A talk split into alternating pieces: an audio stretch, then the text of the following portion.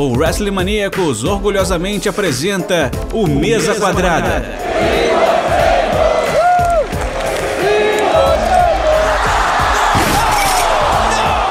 O seu podcast semanal sobre tudo o que acontece dentro e fora dos quatro cantos do ringue.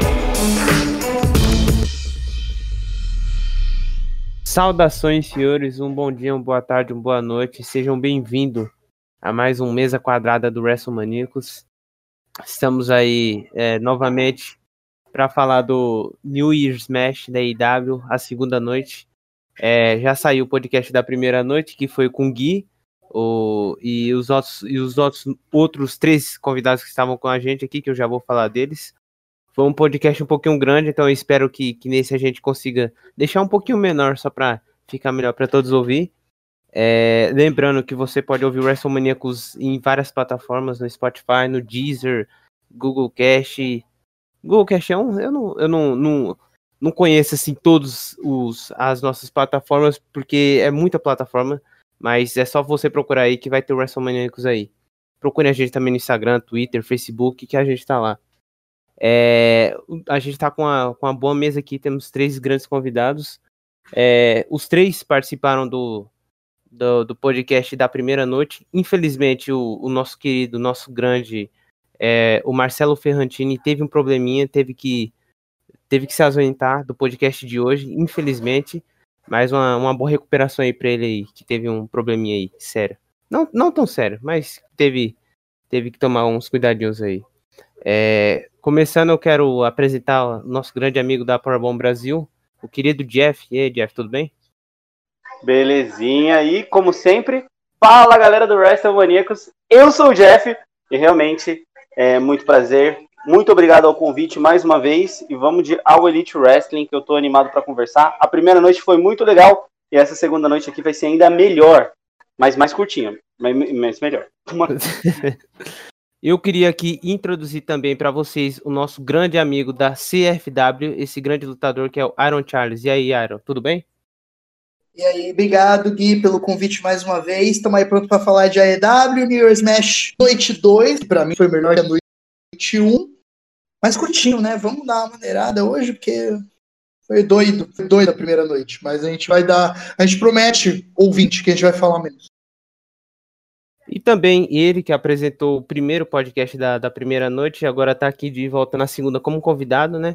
Que a gente trocou o host, mas é o nosso contribu grande contribu contribuidor do WrestleManiacos, o nosso amigo Guilherme Eig, tudo bem? Fala, queridos, tudo jóia? Ontem a gente exagerou um pouco na dose, né? Mas foi muito bom. Eu agradeço muito o convite de novo, Ítalo. E vamos que vamos. É, o Gui, que foi um dos grandes nossos amigos que foi conseguiu tomar essa vacina agora, né? Então, tudo bem aí, tudo bom para todos aí que com fé que a gente toma. Bom. Se Deus quiser, cara. É, se o Deus Gui, quiser. O Gui tomou vacina? Tomou. Que Tomei, isso? Tomei vacina Como a- hoje, acredita? Como assim? Como assim? Que maravilhoso. Muito bem. Obrigado. Já escolheu o tipo de jacaré que você quer virar? Só pra saber. Então, eu quero virar um que, que se torne uma bolsa bem, bem elegante, sabe? Bem chique. Muito bom. É, bom, no- na primeira noite o show terminou com, com aquele retorno, entre aspas, do Bullet Club, é, da versão americana, claro que tem a japonesa lá da New Japan. É, e o show de, de- o segundo, da segunda noite começou com o- um dos amigos que foi o do Phoenix, foi adversário do Kenny Omega na primeira noite, foi o Peck. Ele conseguiu aí derrotar o Eric Kingston na opener match do Dynamite. É, os dois estavam com, com os Lucha Bros, estavam no corner do pack, o Kingston tinha o Butler, o Blade e a Bunny. É, foi um grande combate e o Pack saiu vencedor com depois de aplicar o, o Black Arrow. É, Gui, o que, que você achou desse combate aí? Eu gostei muito. Eu acho que foi uma, uma boa luta para abrir um show que é, acabou coroando, sabe? O, o, o evento da IW. Eu particularmente acho o Peck um baita lutador. É, eu gosto muito da desenvoltura dele. É, absurdo pensar como é que a WWE errou muito a mão nele, né? Mas ele é um cara que provavelmente daqui a algum tempinho vai entrar no cenário para título mundial, com certeza. É isso, essa rivalidade aí que já fazia um tempo que já tava no Dynamite, né? E o Peck saiu com essa vitória aí, uma vitória importante. É, Jeff, o que, que você achou dessa vitória aí? E depois teve a teve o Lance Archer entrando aí no, no ringue tentando bater no, no Eric Kingston. Mano, eu achei absurdo. Eu gostei muito da química entre os dois, assim. O Peck é muito bom lutador. O Gui já falou. Meu, Peck muito bom lutador. Os golpes muito legais. As intromissões também pontuais. Esse tipo de luta tem muita intromissão. Mas as intromissões que teve durante a luta foram pontuais, assim. Bem corretas em todos os momentos. E o final com o Lance Archer aparecendo é uma coisa que eu acho impressionante. Quando o Peck tá lutando, ele parece que tem, sei lá, uns 75 metros de altura. Parece muito alto. Aí entrou o Lance Archer e encarou o Peck lá em um momento. Eu falei, gente, o Peck é muito pequenininho mesmo, cara. Ele ficou assim olhando pra cima, parecia até o Marco Estante, mano. E o, o, o Lance Archer também é muito grande, né? O Lance Archer também é muito grande. Mas estou gostando dessa nova roupagem também do Lance Archer. O jeito que estão reintroduzindo ele, de pouquinho em pouquinho, fazendo essas aparições, mostrando superioridade e provavelmente de pouquinho em pouquinho o Lance Archer vai pegando uma rivalidade ali e vai sendo reintroduzido é, no roster de maneira estão tão, tão tirando foto de mim aqui, perdi até meu raciocínio. Mas vamos lá.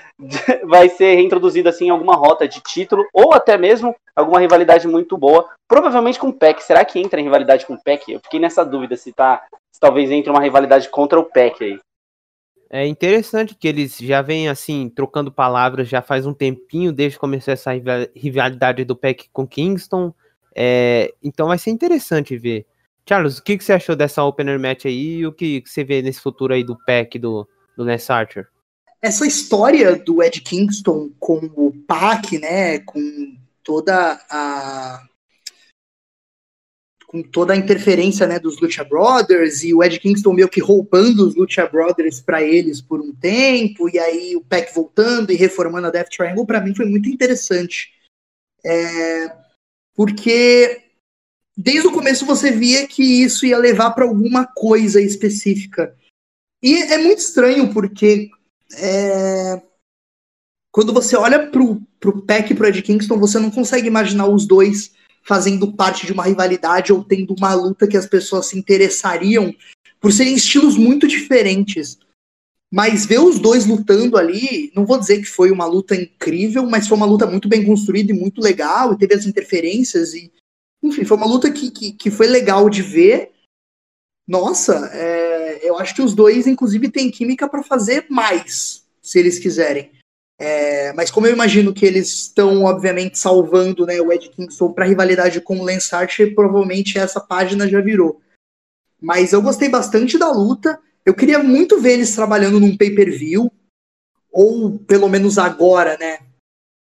Com o envolvimento do Lance Archer, talvez uma triple threat entre Peck, é, Ed Kingston e Lance Archer. Eu acho que ainda tem ainda muito, muito pano para manga ainda dessa história entre eles e. Enfim, eu, tô curtindo bastante. A luta foi ótima, a luta foi bem legal, mas eu quero ver o que, que vão fazer aí pra frente.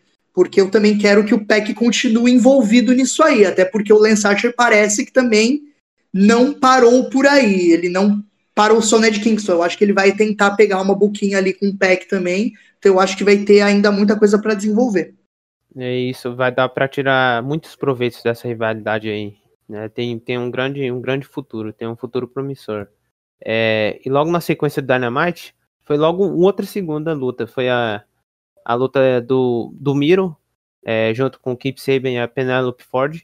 Ele enfrentou e derrotou o Chuck Taylor, junto só do Orange Cassidy, já que o, que o grande Trent tá, tá machucado, vai voltar só daqui um tempinho, né?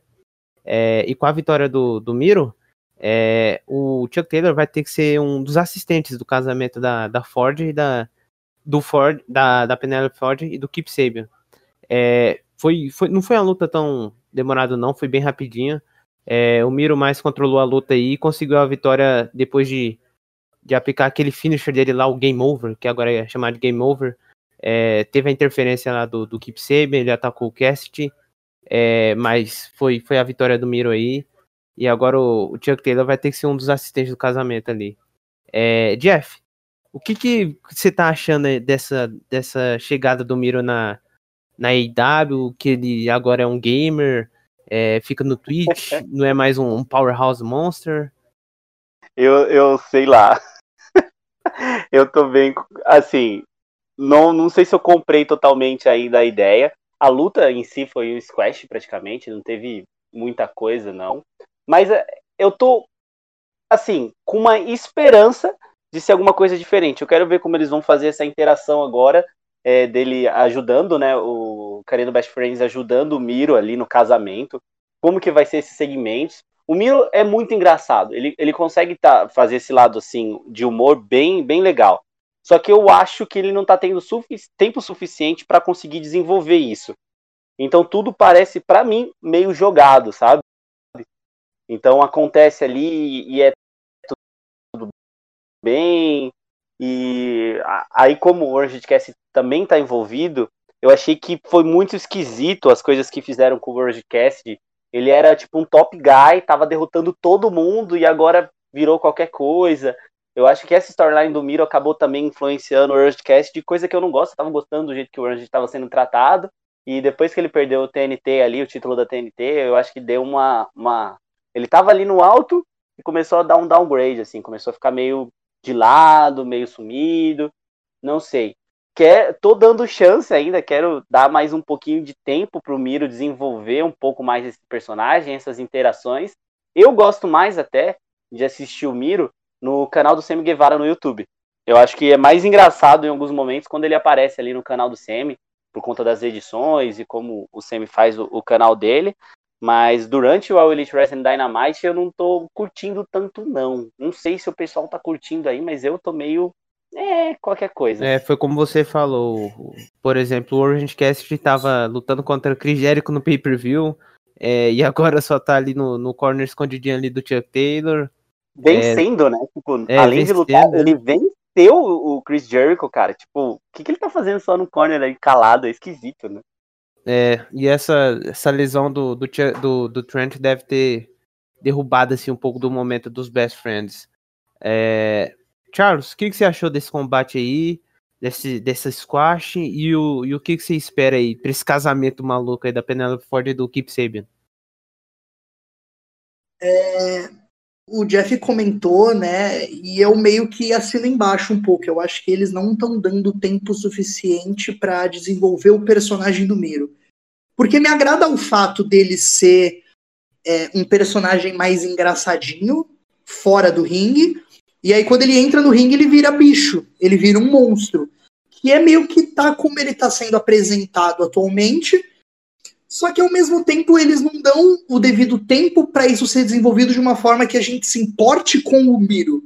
É, e do jeito que eu esperava, pelo menos, e talvez fosse eu sendo otimista, eu achei que o Miro fosse dar um, uma espécie de um ar novo pro Kip Sabian e pra Penelope Ford, porque, apesar de tudo, eles são lutadores que estavam ali meio perdidos no midcard, não estavam tendo muito espaço, é, muita oportunidade de desenvolver alguma coisa.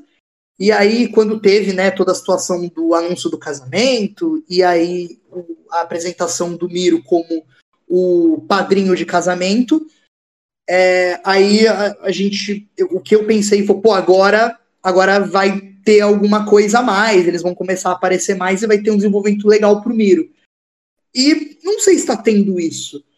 É, mas ao mesmo tempo eu tô gostando de como ele está sendo apresentado no ringue que é não como um personagem engraçado como ele é fora, mas como um cara que derrota lutadores já estabelecidos, como por exemplo, ele derrotou o Chuck Taylor em menos de cinco minutos.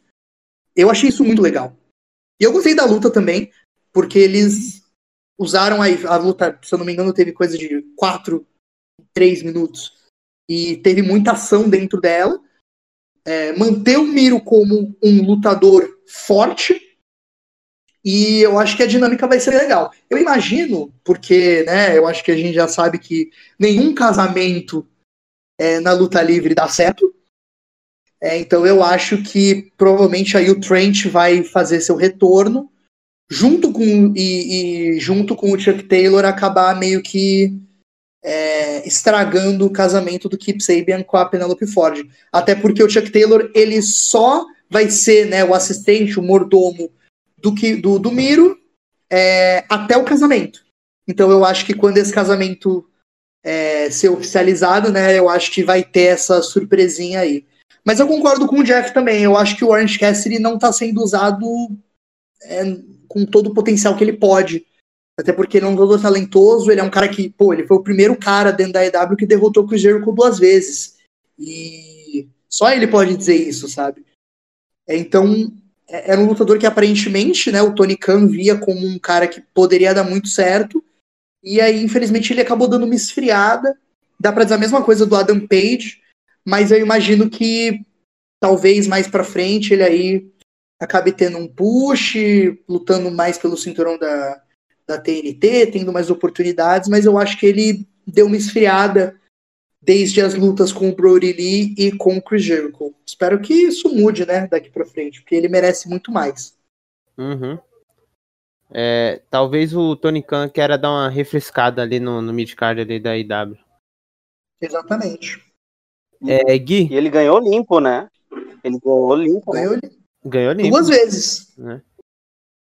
É, Gui, o que, que você achou aí dessa luta aí?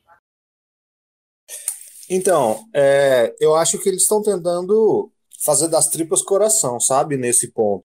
É, desenvolvimento da, de, da dupla Miro e Kip Sabian contra Best Friends, só que aí com a lesão do Trent, eles meio que tentaram adaptar a história, sabe? E eu acho que eles estão tentando levar duas coisas distintas. Primeiro, é tentar construir o Miro como um oponente crível para qualquer tipo de cinturão que ele disputar. No primeiro, no primeiro momento, ainda está tentando manter ele meio num mid-card, talvez um, um, um upper mid-carder. E ao mesmo tempo que eles fazem isso, eu acho que eles estão tentando preservar o Orange Cassidy para um grande momento, sabe? Para algo pontual que gere muita reação. É, o que eu sugeriria, talvez desse a minha previsão aqui, é que provavelmente, como o, o Charles disse, nesse tempo todo de luta livre que eu assisti, nenhum casamento dá certo, sempre vai dar algum tipo de treta. É, provavelmente o Orange Cassidy vai fazer alguma coisa no casamento e talvez isso leve a uma luta. É, eu acho que desse ponto do, Miro e do Orange Cassidy são duas histórias que eles estão tentando progredir aos trancos e barrancos. Estão tentando primeiro contornar o problema da lesão do Trent e tentar conduzir um pouco mais o programa entre Best Friends e, e Miro e Keep Sabian, é, tentando driblar os percalços e tentando aproveitar eles um pouco mais e tentar ganhar um pouco mais de tempo para que eles consigam se desenvolver. Os personagens é, ganharem um pouco mais de rodagem e acabar ele, e, e, acabar que eles ficarem, fiquem um pouco mais críveis, né? Como desafiantes de qualquer tipo de título. O Miro, é, no começo, ele começou bem, é, bem trôpego, só que ele se garante no ringue com qualquer cara. E acho que essa é, é, essa é a grande, o grande trunfo que ele tem e que o Tony Khan tem para tentar progredir a história dele e o desenvolvimento do personagem dele. É, a, uma, uma, referência à nossa amiga é, Gabu Moon, que disse em um, um determinado podcast que a gente estava conversando sobre o Miro, ele é o gamer, né, o rio da vida real. Então acho que ele, com um pouquinho mais de tempo, ele consegue ir ganhando e galgando cada vez mais espaço dentro do, do, do cenário da AEW. Mesmo que no começo ele ainda esteja com um mid-carder, mas é até algo que a gente conversou muito ontem. É preciso, para é, que nós tenhamos um main event bem consolidado, é preciso que a gente também tenha uma divisão de acesso, entre aspas, bem consolidada, né? O mid-card precisa estar tá bem estruturado, tem que ter gente crível para que a gente consiga estabelecer quem realmente importa, quem vai para frente, quem é alguém que precisa ser notado e alguém que vai ficar mesmo ali no meio do caminho, nem vai nem volta. É, acho que o Miro por enquanto é esse cara. É, e o Orange Cassidy é um, é um cara que teve, é, no meu, na minha visão, é um cara que foi muitíssimo bem aproveitado desde quando ele estreou. É, teve aquela luta fantástica dele com o Peck, que acho que foi o momento que ele realmente brilhou para o grande público. Um cara que era um, um, lutador de muito nicho, né? Com uma, uma, um personagem muito característico, assim, bem peculiar. Um cara muito refletindo muito os millennials com o estilo desinteressado e, e pouco vibrante, mas que no momento certo o cara consegue dar um pouco uma injeção de adrenalina e o cara ganha força, ganha vitalidade e o cara se prova no ringue com um bom desempenho, né, como atleta. Ele é um cara que acho que eles têm muita dificuldade, assim, eu teria muita dificuldade particularmente para tentar prolongar um pouco a o run dele sem torná-lo cansativo, sem torná-lo tão caricato. Ele já é muito caricato, mas assim, sem, sem que esse personagem dele, essa caricatura dele perca a graça, sabe? Então acho que é, pelo menos não vejo problema dele ter esses lampejos. Ele vem, tem uma grande, um grande desempenho, tem, um, é, tem uma, um resultado fantástico dele ter vencido o Chris Jericho, igual vocês mesmos citaram um pouquinho, um pouquinho antes. E depois ele se retrai um pouquinho para depois brilhar novamente. Então, o que eu, se fosse dar uma previsão, o que eu diria? Provavelmente a ruína desse casamento que vai rolar que é igual o Charles disse, todo casamento na luta livre sempre dá ruim. Em todos esses anos assistindo luta livre, não tem um que dá certo dentro do ringue. É, provavelmente a causa da ruína vai ser o Orange Cassidy. Ele deve aprontar alguma coisa que vai é, causar um grande embaraço, e aí mais para frente a gente consegue até ganhar mais tempo, até com o retorno do Trent, para construir um embate provavelmente entre Miro e Orange Cassidy. Eu acho que com os dois ganhando rodagem vai ser um, um combate muito bom. Que colocaria frente a frente dois caras que ainda não se enfrentaram na, na AIW. Não sei se eles nem se enfrentaram antes disso. Mas que me deixaria, assim, com o olho bem aberto, sabe? Acho que seria um combate bem interessante da gente assistir. E, assim, acho que precisa de tempo, né? Para construir personagem tem que ter tempo, não tem como tanto o Miro quanto o Orange Cassidy, eles precisam de um pouco de rodagem e muita paciência para que eles se consolidem como caras que a gente realmente precisa ter atenção. A IW consegue fazer isso, né? Ela, ela pega um cara que antes era meio pão com ovo, assim, mais ou menos, e gasta um tempo com ele, transforma, é, investe a gente, passa meses construindo ele para que depois desse intervalo de tempo ele se torne um cara que mereça atenção, que a gente, passando o canal na TV, para e fala, opa, opa, opa, é luta desse cara, eu preciso assistir. Acho que o, o Hangman Adam Page é o melhor exemplo disso, né? No começo do, do da AEW, acho que ninguém veria ele como um, um campeão crível, assim, pô, Chris Jericho ou, ou Adam Page? Não, Chris Jericho, fácil. Hoje em dia, com toda a jornada que ele passou de redescobrimento e se provando no ringue, né, com o tempo, é, acho que muita gente já teria uma opinião diferente. Eu, particularmente, acho que ele vai ser o cara que vai, é, em um futuro é, próximo, entre aspas, próximo, né, moderadamente próximo, talvez fim, de, fim desse ano, talvez seja o cara que vai ganhar o cinturão novamente. Então, extrapolando um pouco, isso vai tanto para o Cassidy quanto para o Miro. Eles precisam de tempo para construir o personagem. Isso, belas palavras. Agora é esperar o tempo, né? Lembrando que o casamento do, do Keep Sabian com a Penelope Ford vai ser no, no Beach Break, vai ser em janeiro ainda. Eu só não sei o dia exato, mas vai ser ainda nesse mês. É, o Dynamite continuou, teve um segmento lá do, do backstage do Private Party, muito bravos com, com o contrato que eles assinaram com o Matt Hardy, que o Matt Hardy agora é, no BT, no Dynamite, ele entrega esses contratos é, que tem aquela aquelas linhas, aquelas palavras fininhas assim, com as letras pequenininhas no final e o pessoal assina e não lê. É, infelizmente o Private Party vai ter que ter que tirar uma parte do salário que eles ganham e dar pro Matt Hardy. É, na sequência, que foi um, um, segmento assim que foi. Nossa, é maravilhoso. É, foi, foi maravilhoso esse negócio do Matt Hardy aí. É, eu adoro. Uhum. é, na sequência aí do Dynamite teve aquele, aquela promo ali do, do Inner Circle que foi, foi meio estranha a atitude do, e, do Jake Hager, a, a estranha e peculiar, que o Chris Jericho começou a promo falando, quem quer começar a falar? E o, e o Jake Hager foi, logo pegou e gritou, campeonatos, yeah, yeah, tipo, yeah, celebrando assim, né? E a promo inteira ele ficou fazendo isso. O MJF queria falar alguma coisa, só que aí o Ortiz é, entrava no meio, o Sammy Guevara entrava no meio, e o pessoal discutindo, eles discutiram até que eles é, que eles entraram em um acordo, que eles estavam discutindo sobre quem que seria a dupla que ia representar o Inner Circle, né, para lutar pelos títulos. É, e eles vão fazer uma Triple Threat Tag Team Match no próximo Dynamite. Eu só pegar os times aqui, vai ser é, Pride and Powerful, que é o Ortiz e o Santana, contra Sam, Sam Guevara e o Jake Hager, contra Chris Jericho e MJF. É, o Wardlow vai ficar de fora, provavelmente no corner do MJF. É, então, o Inner Circle, depois de deles decidirem ficarem juntos, teve essa discussão e agora vai ter esse combate. É, e eu queria começar com, com o Charles, para saber a opinião dele aí do que está acontecendo nesse Inner Circle e o que, que você espera para a luta do, desse próximo Dynamite.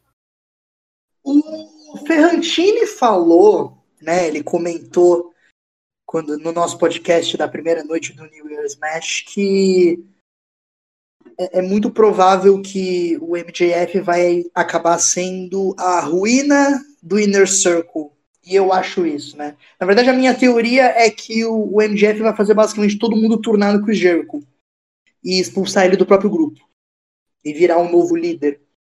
Tá, ah, bem, tá bem estranho essa, essa atitude dele, tá, ele tá muito bonzinho. Exatamente, e outra coisa também, né? Ele, desde que ele entrou no Inner Circle, tem acontecido muitas lutas internas, né? Entre eles.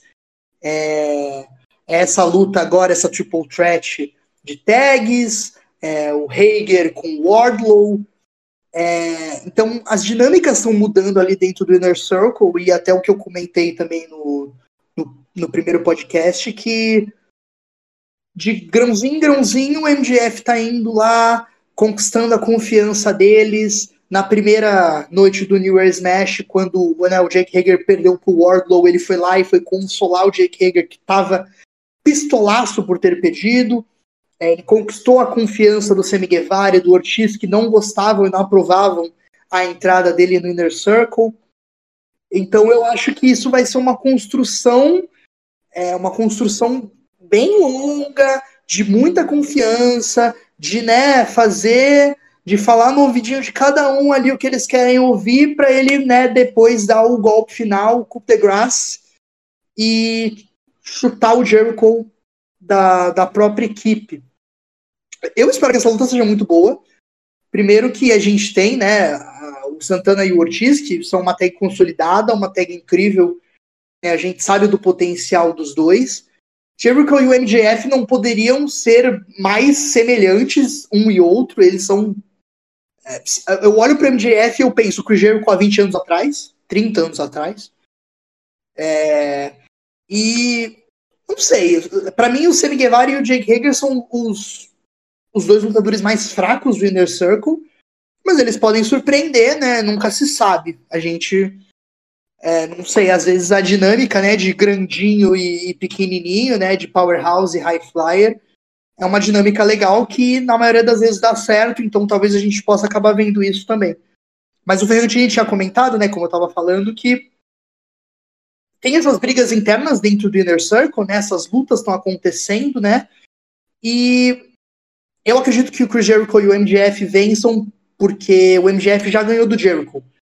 E aí, ele, eles vencendo essa luta, basicamente o MJF vai poder dizer que ele ganhou de todos os membros do Inner Circle, menos o Wardlow, obviamente. Então eu acho que isso também vai, né, dar mais uma alfinetada ali para dizer, ó, o Inner Circle não é tão forte quanto vocês pensam, e comigo talvez fique melhor, porque eu sou mais forte que todos vocês, que eu derrotei todos vocês. É... Mas vamos ver como é que isso vai andar, né? A IW, ela me agrada também por fazer essas histórias andarem de forma, uma forma bem gradual, bem devagar. Ela não é que nem a WWE que que faz histórias muito rápidas, não deixa as coisas respirarem, o pessoal entender por si só, às vezes acaba sendo uh, lá, meio que subestimando a inteligência né, do, do telespectador. E a IW não faz isso. A IW dá um tempo para você entender, vai construindo isso devagar e eu gosto disso muito. Eu quero ver como é que vai ser isso aí. Mas acredito que agora, para o Dynamite dessa semana, o Jericho e o MGF vençam essa triple threat de tags. Jeff, você, você concorda com, com o Charles? Você acha que vai dar MGF Jericho também? Cara, concordo. E para mim um ponto interessante também dessa promo foi o Sammy Guevara chamando o Chris Jericho de vadia das duplas. que falou que o Chris Jericho é, faz dupla com todo mundo. Mano, foi maravilhoso essa parte. Gostei bastante. E, e, ele tá quebrando por dentro, assim, como o Ferrantini mesmo disse, o Inner Circle tá quebrando por dentro, sem a gente perceber, de pouquinho em pouquinho, ele tá aí rachando. E eu gosto muito de ver. Vou gostar de ver as, as lutas estão interessantes. O grupo tá interessante. Cara, o Inner Circle foi um acerto assim gigantesco da Elite Wrestling. Foi um acerto muito bom. E sempre tem coisas legais. E mesmo eles perdendo, eles não perdem o prestígio de, como, como grupo, né? Lembrando que eles tiveram aquela luta maravilhosa cinematográfica contra o The Elite, que foi uma das coisas mais legais que eu já vi de luta cinematográfica desses últimos tempos, assim. Então, acho que, que vou, vou arriscar maluco, assim. O Sammy Guevara vai fazer dupla com quem? Com o Jake Hager. Eu vou em Sammy Guevara e Jake Hager. Muito porque eu quero uma coisa muito nada a ver mesmo. E porque eu sou fanboy do Sammy Guevara também. Como sempre, tenho meus favoritos aí. Eu quero que ele ganhe, faz tempo que ele não ganha nada. Mas vamos ver. É, o Semi, Semi tá correndo por fora ali no, no, no Inner Circle, tá sendo aquele cara, aquele breakout star. É. Gui, você concorda com, com os nossos dois convidados? Cara, acho que vai dar Jericho e, e, e MJF. Assim, faz muito sentido na narrativa. Só que eu ficaria muito feliz se fosse Proud and Powerful. Na real, eu acho que eles são uma dupla maravilhosa. Desde quando eles chegaram com todo aquele ar porradeiro deles, é, já peitando os Young Bucks de cara. Eu gostaria muito de vê-los, assim, para mim seria não a escolha mais provável para ganhar o título, mas a escolha mais óbvia como bom desempenho de duplas. É, do sobre o Sammy Guevara e o Dick Hager, eu achei muito legal a proposta dos dois. É, o Guevara vai ser um cara muito grande ainda no, no cenário de luta livre mundial e as coisas vão começar a andar para ele. Eu acho que ainda não vai ser dessa vez que ele vai conseguir vencer, mas eu acho que ele vai ser o primeiro cara a ficar muito puto com o MJ no final da, da, da história. Assim, espero que seja um grande combate, provavelmente vai ser, todo mundo é muito bom envolvido. E, na real, apesar de eu querer é, é, Santana e Ortiz, quem vai levar mesmo vai ser o Jericho e o, e o MJF, na minha opinião. Então cada um tá torcendo para um, né? Que legal. é. Eu, eu, particularmente, estava torcendo. Vou torcer pro Santana e Ortiz, mas eu também acho que vai dar MJF Jericho. Eu acho que eles vão tirar esses. Vão dar a vitória para esses dois maiores lutadores aí da, do Inner Circle. É, na sequência do Dynamite, teve uma, uma entrevista ali da Dark Order, né? eles falando que agora um ia lutar ia, ia é, pra, pelo nome do Brody Lee, iam, iam prestigiar o nome dele, assim, né? Representar a família, ele, assim.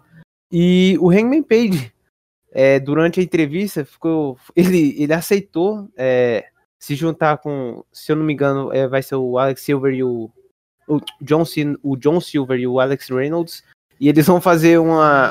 vão ser um trio eu só não lembro quem eles vão enfrentar, mas eles vão ser um trio e vão ter uma luta de Six Men no próximo Dynamite.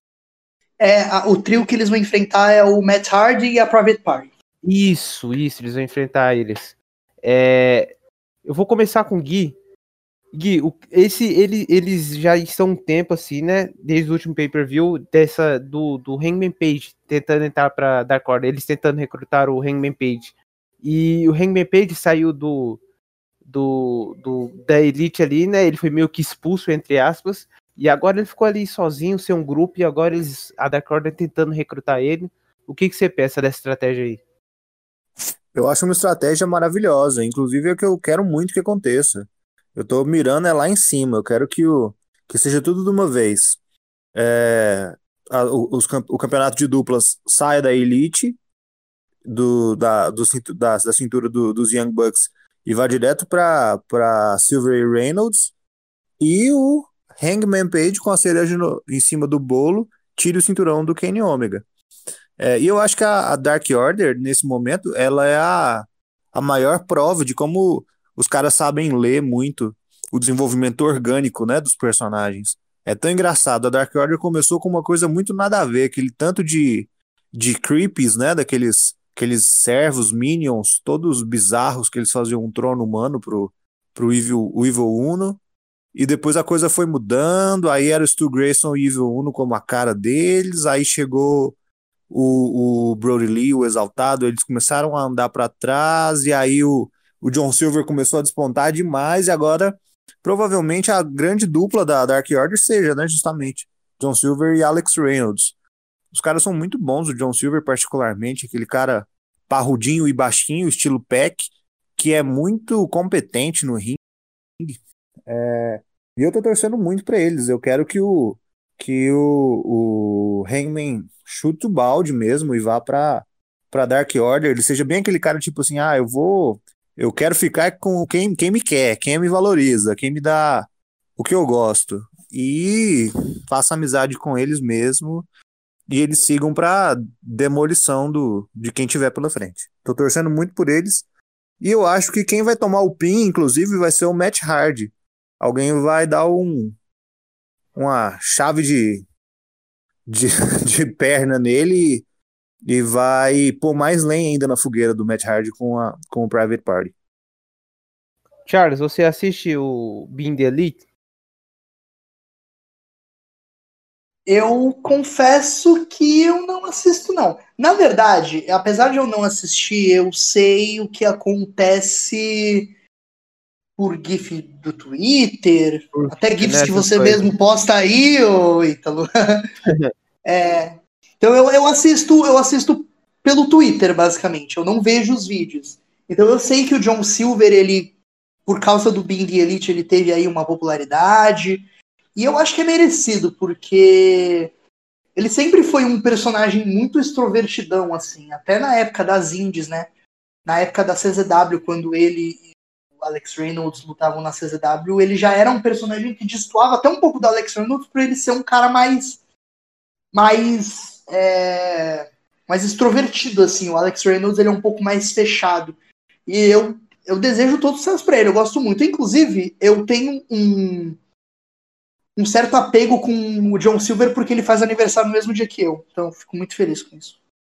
Aí, ó, uma, uma curiosidade para o próximo aniversário do Silver aí, ó. Vocês desejam aniversário para ele e pro Charles no, no mesmo dia, pelo 4, 4, de, 4 de junho, hein, gente? E a Riho, é. a Riho também faz aniversário comigo. Olha aí, os três. É, Jeff, eu, eu, eu vou perguntar, você assiste o BT para você falar é, de toda essa. Foi como o Charles falou, dessa, dessa ascensão do Silver, né, cara? Desde da, da época das Indies ele chegou no, no BIM de Elite, cresceu bastante assim, a popularidade dele. É, e agora ele. Ele, eu, se eu não me engano, é um dos caras que estão mais no BIM de Elite. Eu acho que ele tá mais até que o, que o Kenny Omega, que o. Só não tá mais do que os Young Bucks, mas eu acho que ele é a segunda segunda figura ali, depois do Bucks, que tem mais destaque ali no BIM de Elite. E isso passou pro, pro Dynamite, né, cara? E agora ele tá tendo essas oportunidades aí junto com a Dark Order. E o que, que você espera aí do, do Hangman Page entrando junto ali e eles dando continuidade assim nessa facção. Então, sobre o Big Elite, cara, eu queria muito acompanhar, mas eu não consigo. é, é, muito conteúdo, você acaba se perdendo, eu não, não consigo administrar meu tempo para tal. Mas eu, eu também vejo igual assim, igual o Charles falou, vejo algumas coisas separadas, alguns GIFs, alguns videozinhos curtos, mas não consigo acompanhar o programa. Sobre o John Silver, mano, eu gosto muito dele. Até hoje eu lembro dele encarando lá o, Bononi, pegando o Bononi no ombro. Vocês lembram disso? Ele no, no Dark pegando o Bononi no ombro, fazendo ali um, um ah pro Bononi, foi muito engraçado, mano, foi muito engraçado. Aqui foi sensacional. E, nossa, eu, eu achei de rir, mano, ele é pequenininho, ele pegou o Bononi no ombro, cara, foi muito louco, foi muito louco. Saudades do Bononi, hein? Desculpa eu te interromper, mas Ô, oh, Bononi, que saudade de você, bicho. Tony Cam, pelo amor de Deus, contrata o Bononi logo, pelo amor de Deus. É sempre muito legal assistir o Dark quando tem um Bononi, que os gringos ficam muito doidos, né? Com a gente comentando lá, Bononi, Bononi, o que vocês estão falando desse Bononi? é muito bom lá quando tem o YouTube. Mas e aí, continuando, o Hangman Page na equipe é uma adição, tipo, muito boa, tanto pro Hangman Page quanto pro, pra Dark Order. Eu, particularmente, fico pensando se eles vão ficar para sempre sem um, um líder, assim sem o cara. Ou se vai transformar alguém ali no cara, né? Ali de dentro. Ainda não vejo ninguém com capacidade para isso lá dentro. De ser o cara, né? De ser o líder da Dark Order. Não consigo ver. Eu até um tempo assim, tipo, pensei, né? Quando no, lá no começo que seria o Matt Hardy, né? O líder. Hoje já não consigo ver o Matt Hardy como líder da Dark Order. Não, para mim já não, não combina mais, seria esquisito. E a Dark Order está cada vez se estabelecendo mais. Assim. Gosto, gosto da, da, do jeito deles, gosto das duplas que eles montam, da interação deles no ringue. Às vezes acho que eles atrapalham demais, é aquilo que eu falei na outra luta. Talvez eu acho que eles interfiram demais, mas nada muito muito que me tire as experiências dos, a, a minha experiência do combate. E tô ansioso, cada vez mais crescendo a Dark Order e a espera aí de saber como eles vão lidar aí sem um grande um grande mentor, né? Um grande líder, um grande gestor. Vamos ver como, como, como vai ser daqui para frente. Mas estou ansioso, estou gostando de ver, gosto de ver a Dark Order assim. Eu, é... eu, queria fazer um, eu queria fazer um adendo nesse, nesse aspecto que é muito louco, porque, assim, querendo ou não, é meio que automaticamente devido à morte do Brody Lee, né? É, não tem como você bucar Dark Order como Hills, sabe? Ainda mais quando vocês fizeram, quando vocês fazem um episódio do Dynamite que é dedicado ao líder daquela stable que faleceu e todos os membros da Dark Order vencem e a maioria chora depois de vencer, sabe?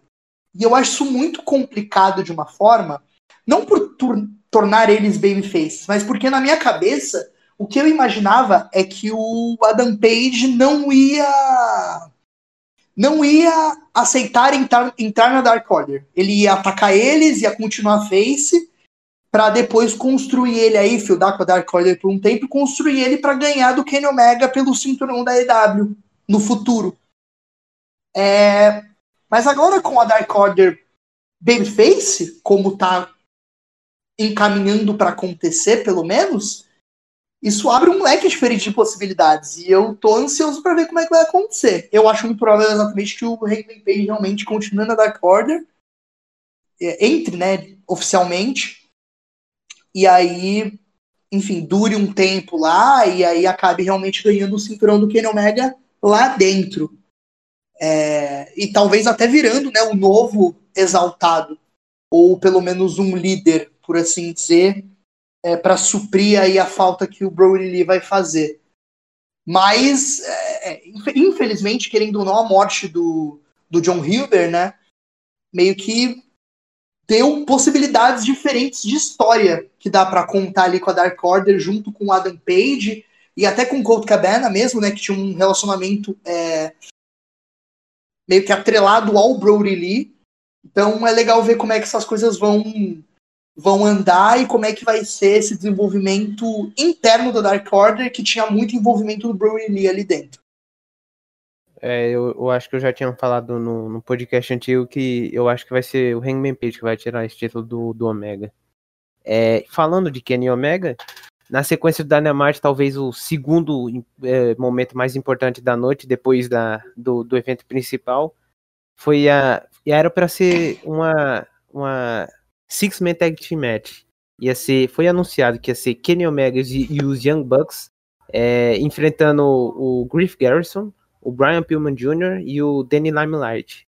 É, aí, antes da luta começar, tava ali no, no backstage ali, tava o Kenny Omega com o Don Callis e os Young Bucks.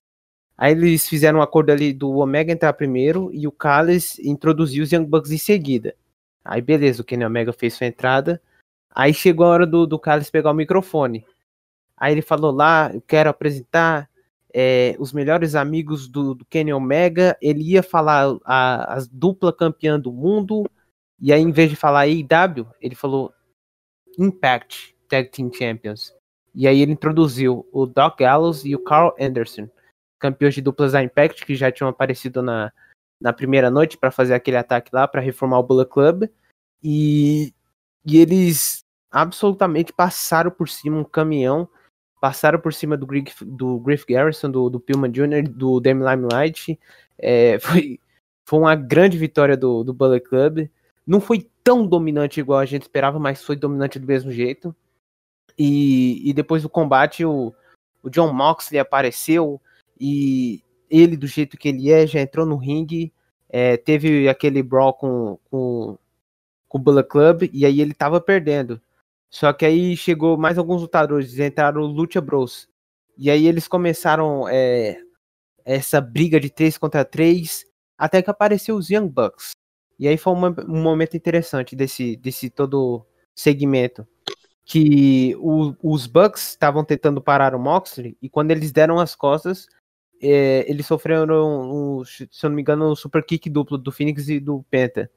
É, então, tudo isso que aconteceu, para mim, na minha opinião, é segundo, o segundo maior momento da noite, assim, que traz agora várias oportunidades no futuro. É, será que o Bullet Club assim quebrou? É, e eu vou começar com, com o Gui para falar.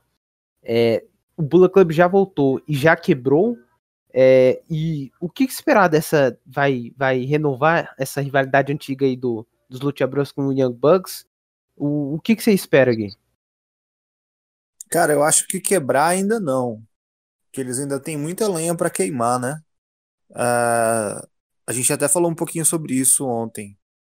A gente não sabe exatamente qual vai ser o intuito desse dessa parceria Impact e, e AW quando a gente fala sobre intercâmbio de atletas.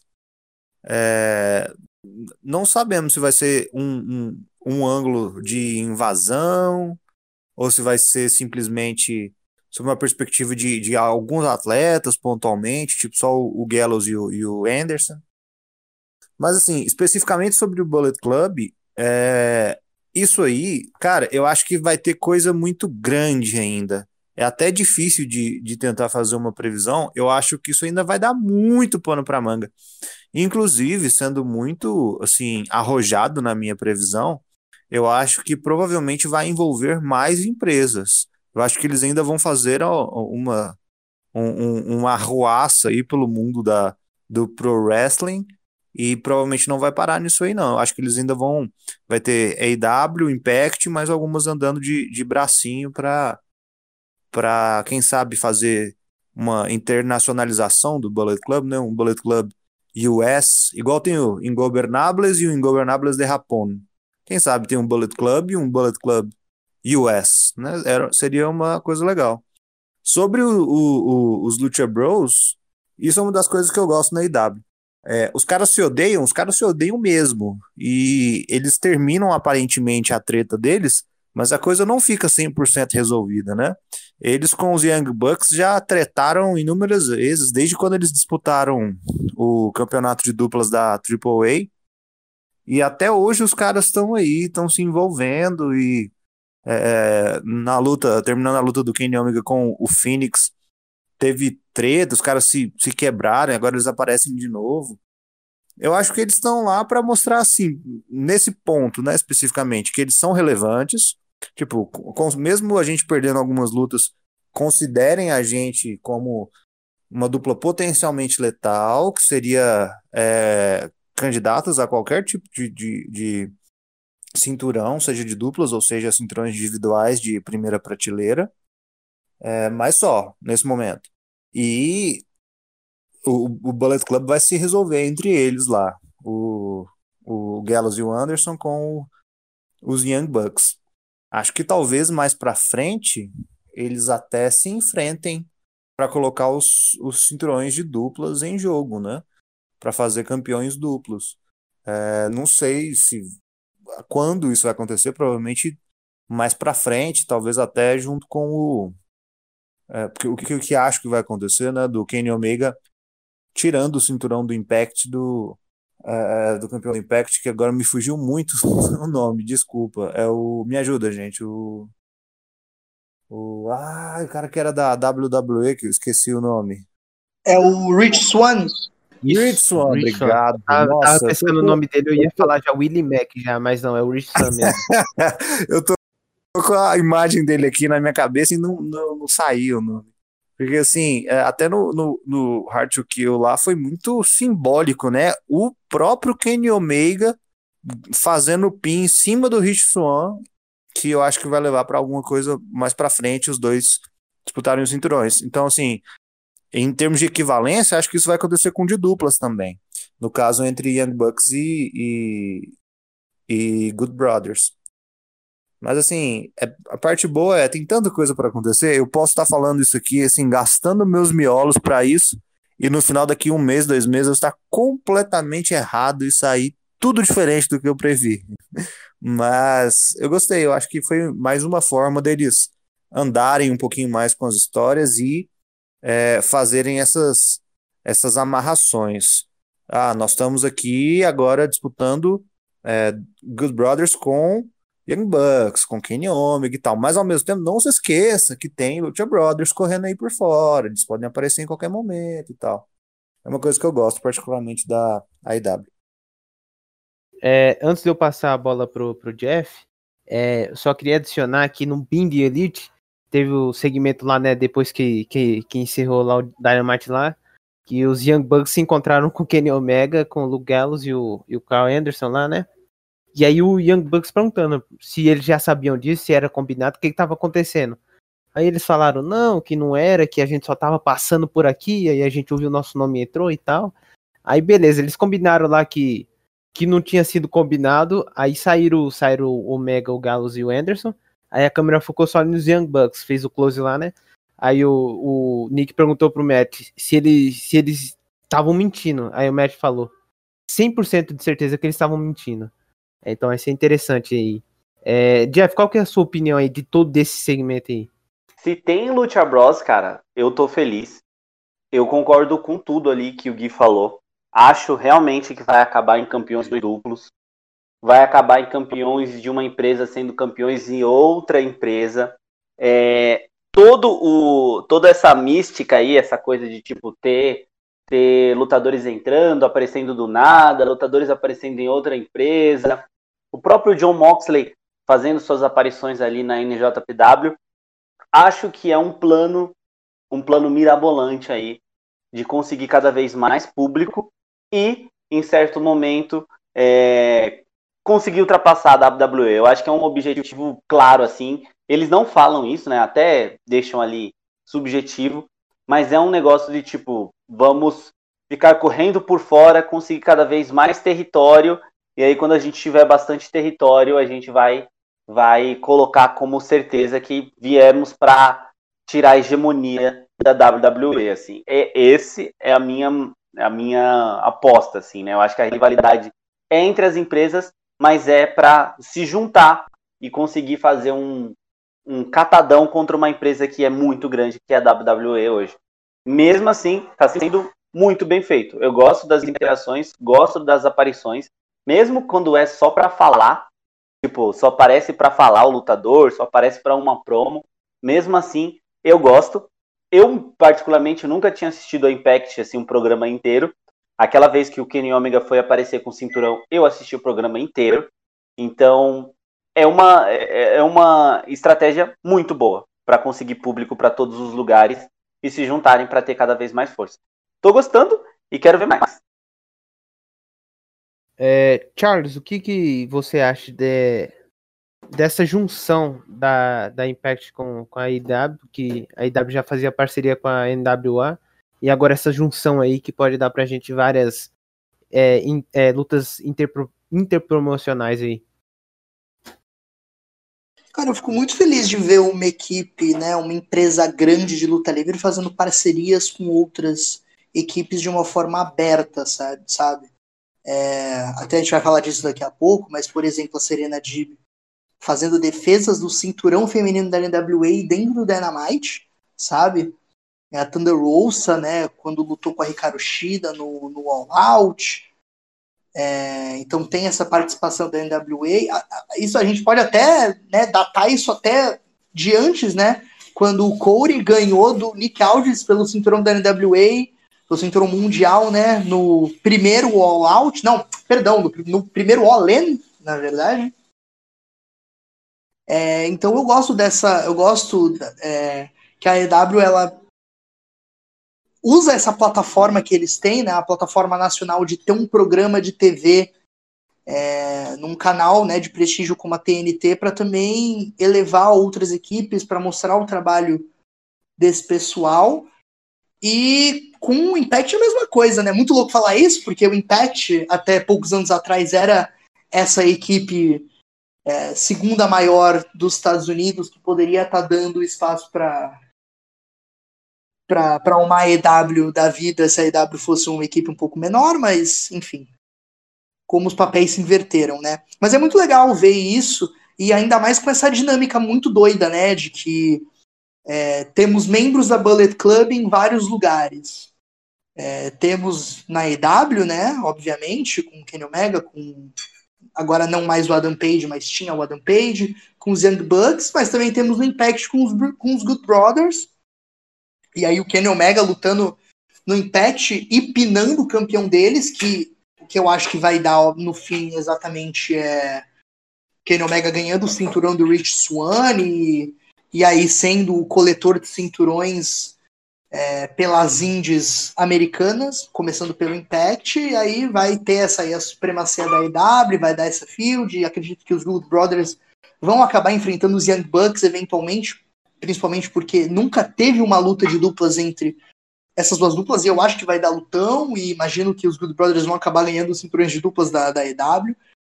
É, o que eu gostaria de ver é um equilíbrio, sabe? É, a gente sempre lembra da Invasion, falei isso no, no primeiro podcast, vou falar de novo, a gente sempre lembra da Invasion, mas a gente se decepciona com a Invasion porque a gente lembra que foi uma foi uma história que a WWE basicamente acabou com a WCW e com a ECW, né? E nessa história eu gostaria de ver um pouco mais de equilíbrio. Eu gostaria de ver gente da, do Impact ganhando do pessoal da EW e vice-versa, gente de uma equipe ganhando o cinturão de outra equipe. Porque eu acho que eventualmente isso vai acontecer e se eles derem tempo para isso acontecer, que é uma coisa que a, IW é muito boa, de dar tempo para suas histórias desenvolverem, eu acho que pode dar um, uma coisa que não só vai mudar o panorama da AEW, de estar tá fazendo uma storyline tão ambiciosa de uma forma, mas também o Impact de aumentar os números deles, né? Porque é, já é provado. Né? O Kenny Omega, toda vez que ele aparece no Impact, ele aumenta os números de, de visualizações do Impact na Twitch. E eu acho que é uma oportunidade aí de, de, de, de dar audiência para eles também, de trazer um público novo, de trazer o público que assiste a EW religiosamente para as terças-feiras e ver o Impact. Eu estou muito ansioso para ver como isso vai se suceder, né? É, eu, como gosto muito desse lado da Bullet Club, é, gosto do Impact, amo a EW, e eu acho que ele pode dar muita coisa. E, repito, imagina as Dream Matches, né? Kenny Omega e Rich Swan, né? Como um exemplo que aí eu acho que vai acontecer aí num futuro bem próximo. Good Brothers e Young Bucks, mas também, por exemplo, Diana, Diana Purrazzo e Hikaru Shida, Havok e e Nyla Rose, como o Ferrantini falou no, no, primeiro podcast, e tantas outras lutas aí super interessantes que podem acontecer no meio do caminho. É, eu tô. A gente tá falando aqui no podcast, né? E para ver tudo o que aconteceu, né? Para lembrar certinho, eu tô aqui na página do Wrestling Observer, né? E aí eu tô olhando aqui, né? E o próximo segmento foi o, aquele segmento da Britt Baker, né? De entrevistas dela. Que era do AW Dark, agora foi pro Dynamite, né? Se não me engano, era estreia. E aí, é, eu vou ler tudo que aconteceu aqui no, nesse segmento, dar um resuminho aqui, e no final vou, vou ler o que a opinião do, do editor que fez, né? É, começou o segmento, certo? Tava lá a Red Bull com a Britt Baker, a Baker fez a introdução do Cody Rhodes, que é seu convidado, né? Aí beleza, e o Cody, ela fez, ela deu parabéns pela pela pela Brand e o Cody ter, vão ter um filho, né, pela gravidez. E aí quando o Cody ia falar, ela interrompeu ele. E aí ela já chamou a, a nova lutadora, que é uma das amigas do Shaquille O'Neal. Eu não entendi direito que ela é do Shaq, se é uma amiga, se é conhecido mas o Shaq é fã dela. É a Jade Cargill. Eu espero que eu esteja pronunciando o nome dela certo. Jade Cargill. Ela interrompeu e ela completamente insultou demais a Brandy. É, e ela pediu para ter um oponente de respeito do, do nível dela, né? Que ela ainda não teve uma luta, se eu não me engano. É, e aí a Red Velvet apareceu e teve até um pessoal no Twitter que confundiu a Red Velvet com a Brandy Rhodes, mas não. São duas pessoas diferentes. É, e aí a Red Velvet confrontou, a, a Jade, né? E aí, beleza, elas tiveram um brawl ali, tiveram que separar elas. E aí, do nada, a Britt Baker pediu para passar um vídeo, que era o vídeo da, da Thunder Rosa. Aí é, era o ataque da Baker na Rosa. Foi um segmento muito confuso. E logo em seguida apareceu lá um gráfico lá da, que dizendo que a Baker ia enfrentar a Rosa no, no Beach Break. E aí, tá aqui o, o comentário aqui do editor, né? E esse foi um dos piores segmentos na história do Dynamite. Tudo foi, foi separado. É, eles tentaram colocar muitas, muitas coisas em um pequeno segmento e ficou muito esquisito. É, foi dois segmentos que foram juntados em um. Eu, eu tava vendo assim, que eu tava é, vendo o NBA e eu tava com, com o aqui do lado, né? E eu tava vendo e eu não tava entendendo nada do que tava acontecendo, ficou muito estranho. É, eu acho que com o tempo que o Dynamite tem, que eles podiam fazer duas coisas diferentes assim. Então, para mim, é, ficou muito estranho. E agora eu queria saber a opinião de vocês, começando com a do Charles.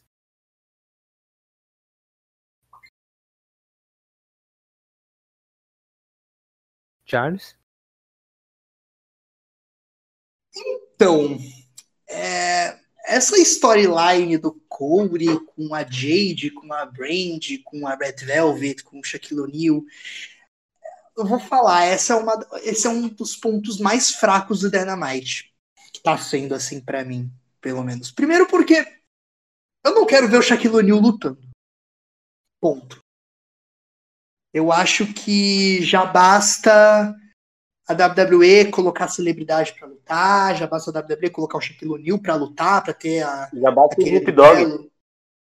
Já basta o Snoop Dogg na primeira noite do New Year's Smash, tá ótimo para mim. Eu não quero ver Shaquille O'Neal lutar. Ponto. É, segundo que a Jade Cargill, a gente não vai lutar ainda, mas pelo menos com ela falando, né, reduziram ela apenas a mulher que fala pelo Shaquille O'Neal, por enquanto. Não me agradou nem um pouco. Ela ainda não fala com uma naturalidade, ela não tem aquele, né, aquele, aquela malemolência e, enfim, não não tá me agradando também. E primeiro que eu acho que o Corey tá acima disso, sabe? É, querendo ou não, eu não sou um grande fã dele, mas ao mesmo tempo eu sei também que o Corey tem seu valor dentro da EW por vários motivos. E eu não sei por que ele não tá gastando o tempo dele é, sei lá, upando um lutador novo, é, tendo uma rivalidade com um lutador aí que tá subindo, que tá crescendo, ao invés de ficar nesse lenga-lenga de Shaquille O'Neal que já tá lá pelo menos aí uns três meses, sabe? E que parece que não tá levando a lugar nenhum. E honestamente não é uma história que me deixa curioso, sabe? É, porque beleza, se Shaquille O'Neal aparecer realmente for lutar com Corey, eu não vou gostar da luta e não vai me agradar de nenhuma forma.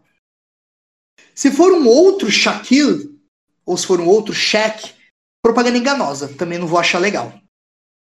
Então, não sei, essa storyline não me agrada.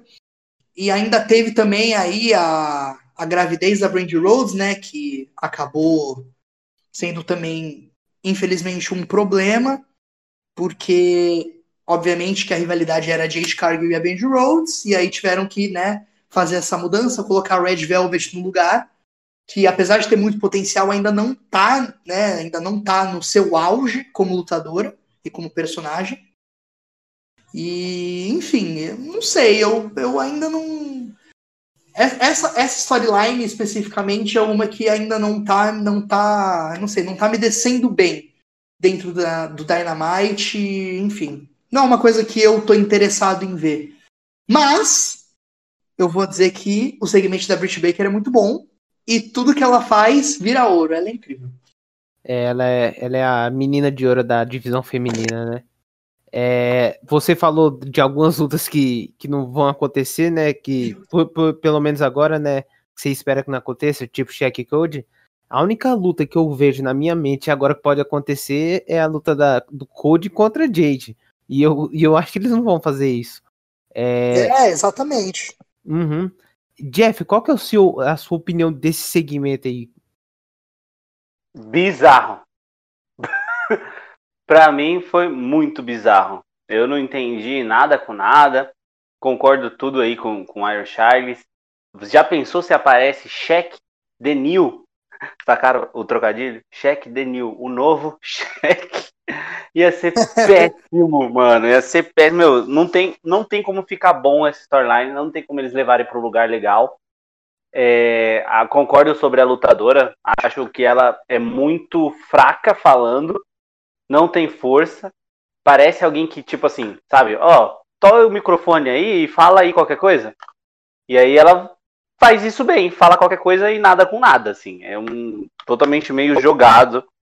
Não gosto, não tô gostando.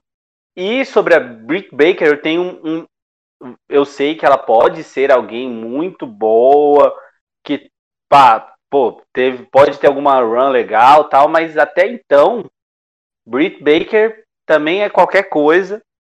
E esse segmento, eu acho que escancara o, quão, o como eles estão tratando a divisão feminina. Para mim, é mais uma vez como eles estão tratando a divisão feminina. Tipo, não, não temos tempo. Vamos fazer o máximo que a gente puder em menos tempo possível. E é isso. E a gente, a gente tem que engolir. Não tem muito o que fazer. É... Eu queria fazer uma retratação só. No podcast passado eu tinha falado que a melhor luta da Hikaru Shida tinha sido com a Nyla Rose. A melhor luta da Hikaru Shida foi com... Não tem nada a ver com nada. A melhor luta da Hikaru Shida foi contra a Chris James, cara. Só queria falar isso e tá, tá aí o meu ponto. Sabe qual show que foi? Meu, eu não lembro qual foi o show, mas foi foi uns bem depois da pandemia, assim, começando, ah, começo da pandemia. Mas a luta que ela teve com a Chris Jane foi uma das melhores lutas que a, que a Hikaru Shida fez. E a Chris Jane é, é absurda de boa, assim. É uma lutadora absurda. Uhum. É, Gui, finaliza esse, esse segmento, pelo amor de Deus, aí, dá a sua opinião nessa, nessa grande bola de neve que foi. Cara, assim, enquanto a, a Britt Baker é a menina de ouro. ah, meu Deus. A Brandy Rhodes é a menina de de lama, para não falar outra coisa. Cara, eu acho que essa é, é, essa zona tá rolando, principalmente porque é, esse programa foi feito para a Brandy Rhodes, sabe? Jade Cargill e, e Brandy Rhodes e depois Shaquille O'Neal aleatoriamente e e Cody Rhodes. Eu acho que é o Shaquille O'Neal mesmo, porque teve, eu não lembro se foi um BTE, eu acho que foi, que mostra ele até nos bastidores, sentado lá, fazendo resenha com a galera. Agora, assim, bizarraço, né? É... Bola de neve mesmo. Eu acho que isso aí eles tinham que tentar fazer a coisa mais simples. Lógico que estão tentando também se virar para fazer a coisa acontecer, agora que a, a, a Brand não pode lutar é, por causa da gestação. Mas não sei, tá, tá bem complicado, a, a coisa tá, tá complexa, não, não tem clareza nas coisas. É, eu, eu acho só uma pena isso ter acontecido justamente no, na, na sketch de estreia da, da Britt Baker, né? Porque acho que o público geral é, pode até associar uma coisa com a outra e achar que foi muito ruim por causa dela, por estar tá acontecendo lá com ela. Ainda mais porque tem a, a Reba lá, que tem aquela risada forçada e tudo mais. Mas assim, acho que eu, eu quero muito que a Jade Cargill se prove no ringue, porque por enquanto ela não tá se provando para nada, ela tá se provando muito desagradável, aquele tipo ruim de, de, de asco que a gente tem de um lutador. É, então, assim, gostaria que as coisas se resolvessem na no atleticismo mesmo, dentro da, do, do ringue, com a Jade Cargill, e talvez agora acho que o que vai rolar vai ser Jade Cargill, é, Cargill e, e Red Velvet, né? Provavelmente. As duas se enfrentando. A Red Velvet, inclusive, é uma, uma atleta legal. Eu não acho ela a melhor atleta da divisão feminina, mas acho que ela tem potencial para para se tornar uma peça importante, né? Para pelo menos para construir novos desafiantes para o título. É, e assim, quero que isso se abrevie o máximo possível, porque tá chato essa essa história. Se o Shaquille O'Neal for aparecer, que apareça. Apesar de eu achar também que não é. Não, não seria tão legal assim. Seria legal, na verdade, se ele fosse tipo. O. O cara. O, o falastrão para a. A. A, a Cargill. Talvez seria interessante, né? A dinâmica. Não sei como é que seria. Mas. Vamos ver. Isso aí eu não sei o que, que vai dar, o que, que, que, que passa na cabeça deles. Só acho assim, tá ruim, tá chato porque tem Brand Rhodes envolvida. É, e o, o Dynamite teve essa metade aí que foi cheia de segmentos, né? E o show terminou com três lutas seguidas, hein? Três grandes lutas. É, a primeira que eu gostei bastante foi a FTR derrotou o Jurassic Express, que era o Jungle Boy e o Marco Stunt. É, o, o Marco Stunt foi a meio que a, a estrelinha da luta que ele mostrou deu sangue assim, deu vida. Só que no final não deu pra ele, não. O FTR aplicou o Big Rig, que eles mudaram o nome, né? Do finish deles, que é.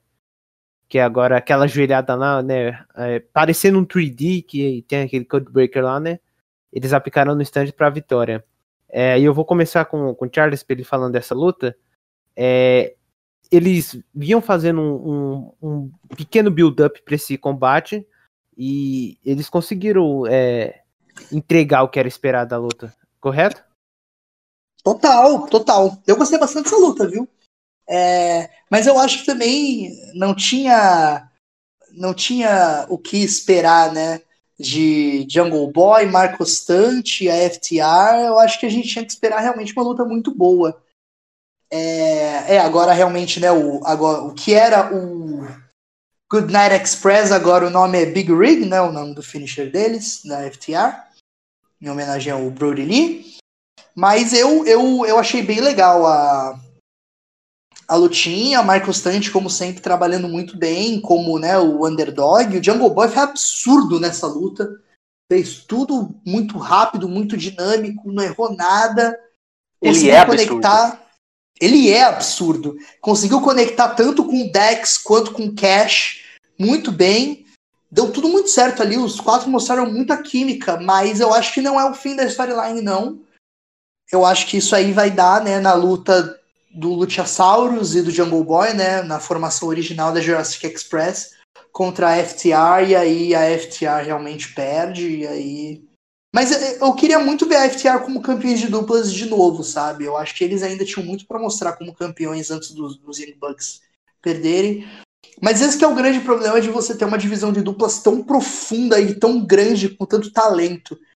Você só pode colocar o cinturão em uma dupla. E a gente estava aqui discutindo tanto no, no podcast da primeira noite, quanto agora, o quanto de tag a gente ia gostar de ver como campeões de duplas da, da EW. Então a gente falou de Lucha Brothers, a gente, eu tô falando da FTR agora.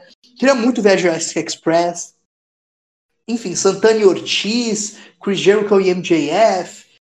São tantas duplas extremamente talentosas e que tem muito a oferecer de formas diferentes que você fica até triste por só ter um cinturão de duplas. É... Mas de qualquer forma, uma luta muito legalzinha, a lutinha curta, mas assim, que tu fica vidrado na luta, porque realmente os caras mostraram a que vieram. E, como eu disse, eu acho que o fim da Field, talvez no Revolution, né? Vamos ver, ou talvez antes disso, D em Luchasaurus e Jungle Boy contra a FTR. Gostou da luta também, Gui?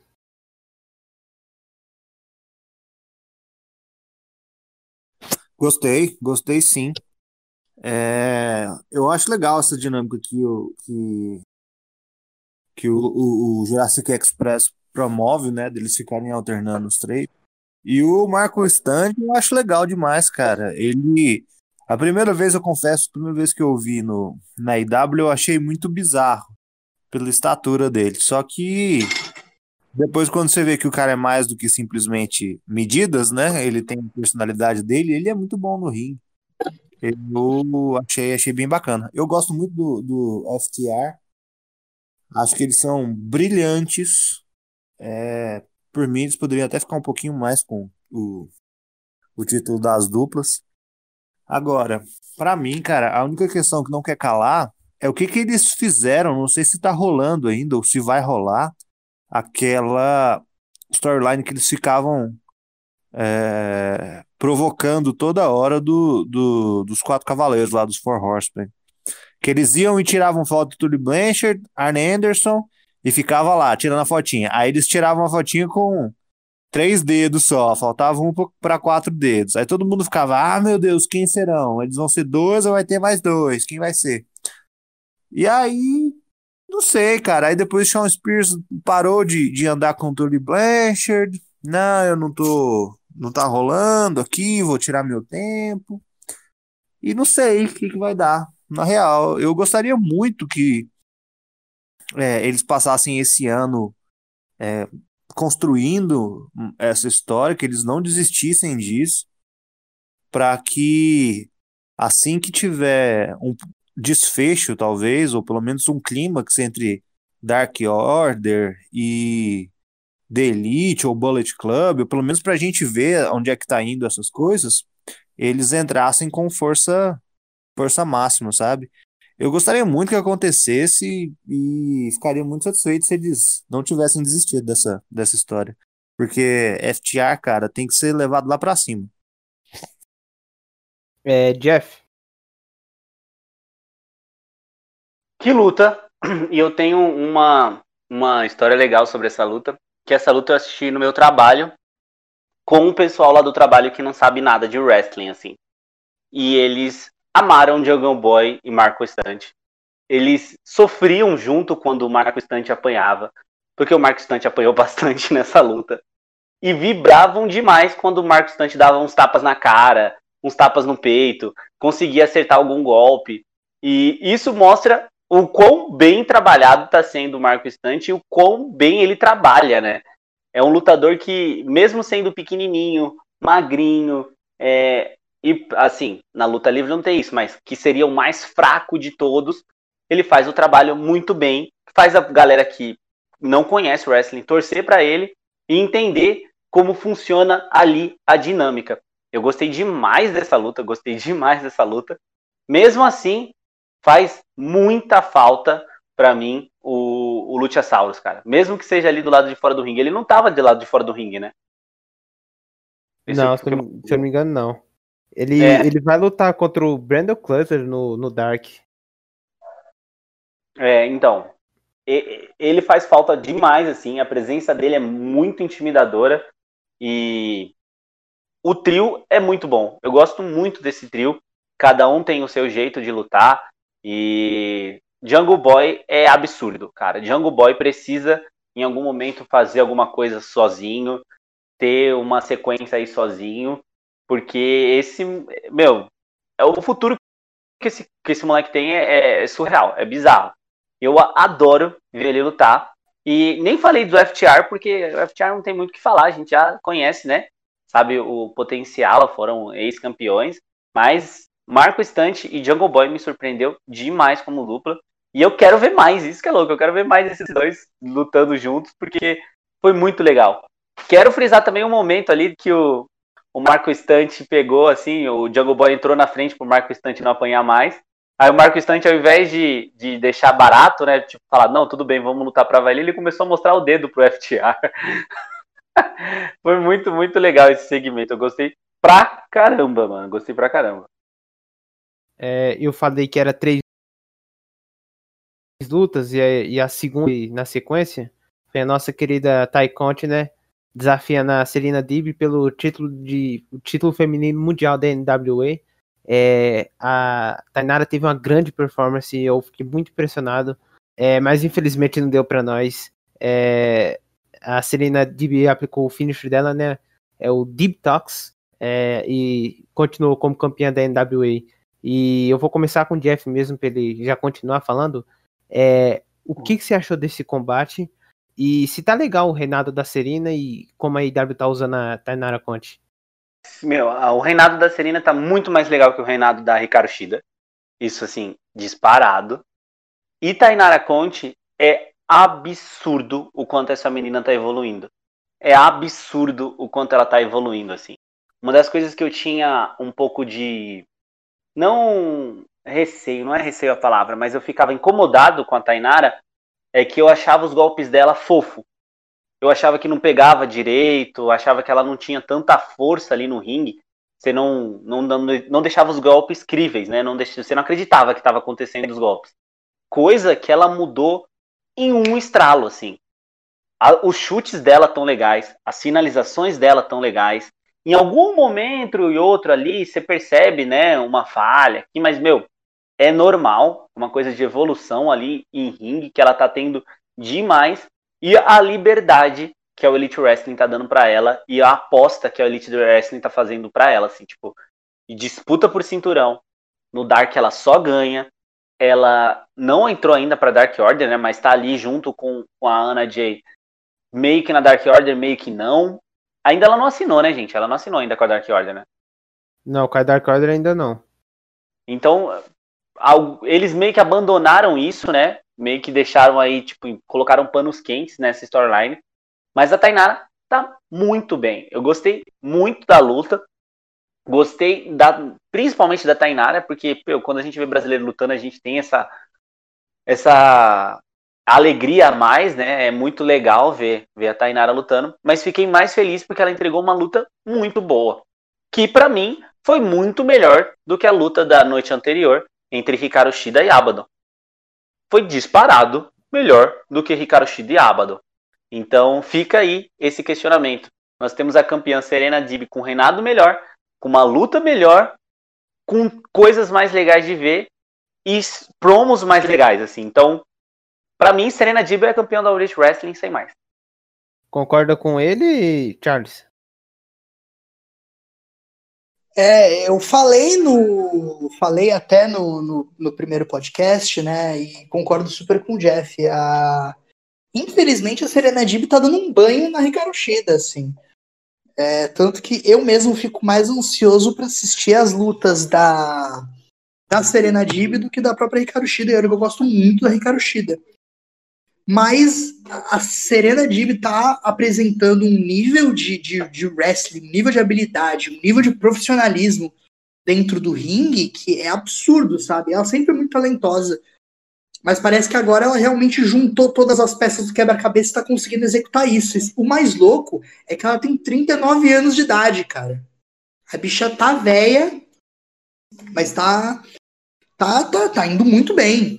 E Tá velha, mas tá podendo. Tá velha, mas tá podendo. E a Tainara Conte dispensa comentários, cara. É, eu fui uma pessoa muito cética dela, confesso. É, porque eu vi as coisas dela no NXT e não me impressionava.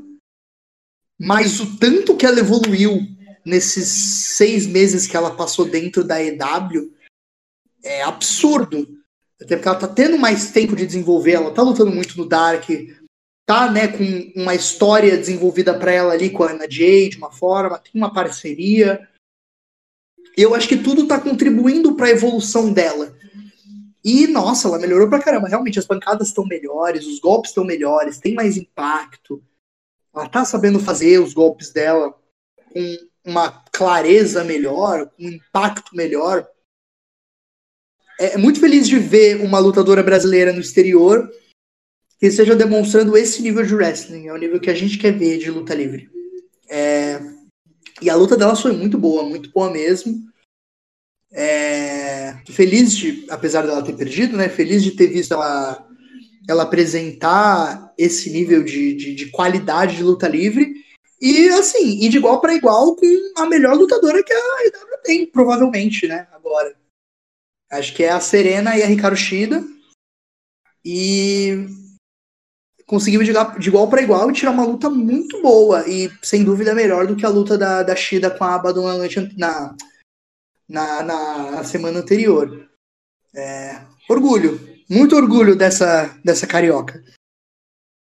É, vocês falaram como vocês ficam felizes vendo a Tainara lutando, né? Eu, é, eu concordo com isso e, me, e vem na minha cabeça para mim é o Raul Neto que joga na NBA, né? Que é o brasileiro que tem mais destaque lá. Tem o Felício também e tem o Cabloco, mas o, o, Neto agora tá, tá jogando assim, então dá um orgulho pra gente ver esse pessoal que sai aqui do Brasil, vai lá pro, pros exterior e consegue ter sucesso. É, Gui, você concorda que essa foi a melhor luta da carreira da Tainara Conte, talvez?